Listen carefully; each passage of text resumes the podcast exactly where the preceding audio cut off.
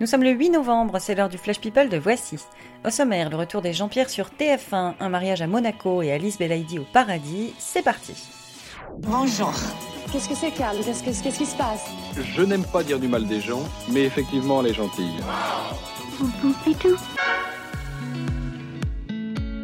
Retour en force des Jean-Pierre sur TF1.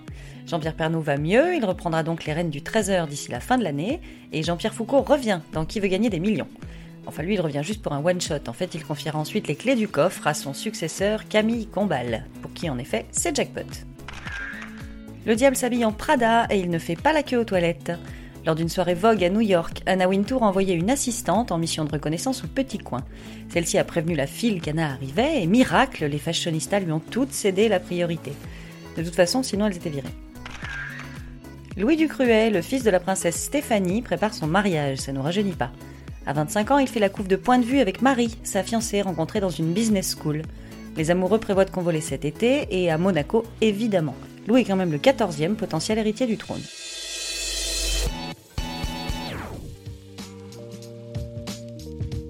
Il aura fallu 50 ans de carrière, mais ça y est, Michael Douglas a enfin son étoile sur le Hollywood Walk of Fame. Mardi, l'acteur de 74 ans a eu droit à un discours émouvant de son amie Jane Fonda, 80 ans, le tout sous le regard plein de fierté de son père Kirk Douglas, 101 ans. Allez hop, un boudoir dans la tisane et on rentre. 20 ans après, Matthew McConaughey ressasse encore son casting raté pour Titanic. Il raconte les essais, à quel point ça matchait entre lui et Kate Winslet, il était super confiant, mais non. Le rôle de Jack lui est passé sous le nez et aujourd'hui c'est DiCaprio qui connaît tout le catalogue Victoria's Secret. Monde injuste.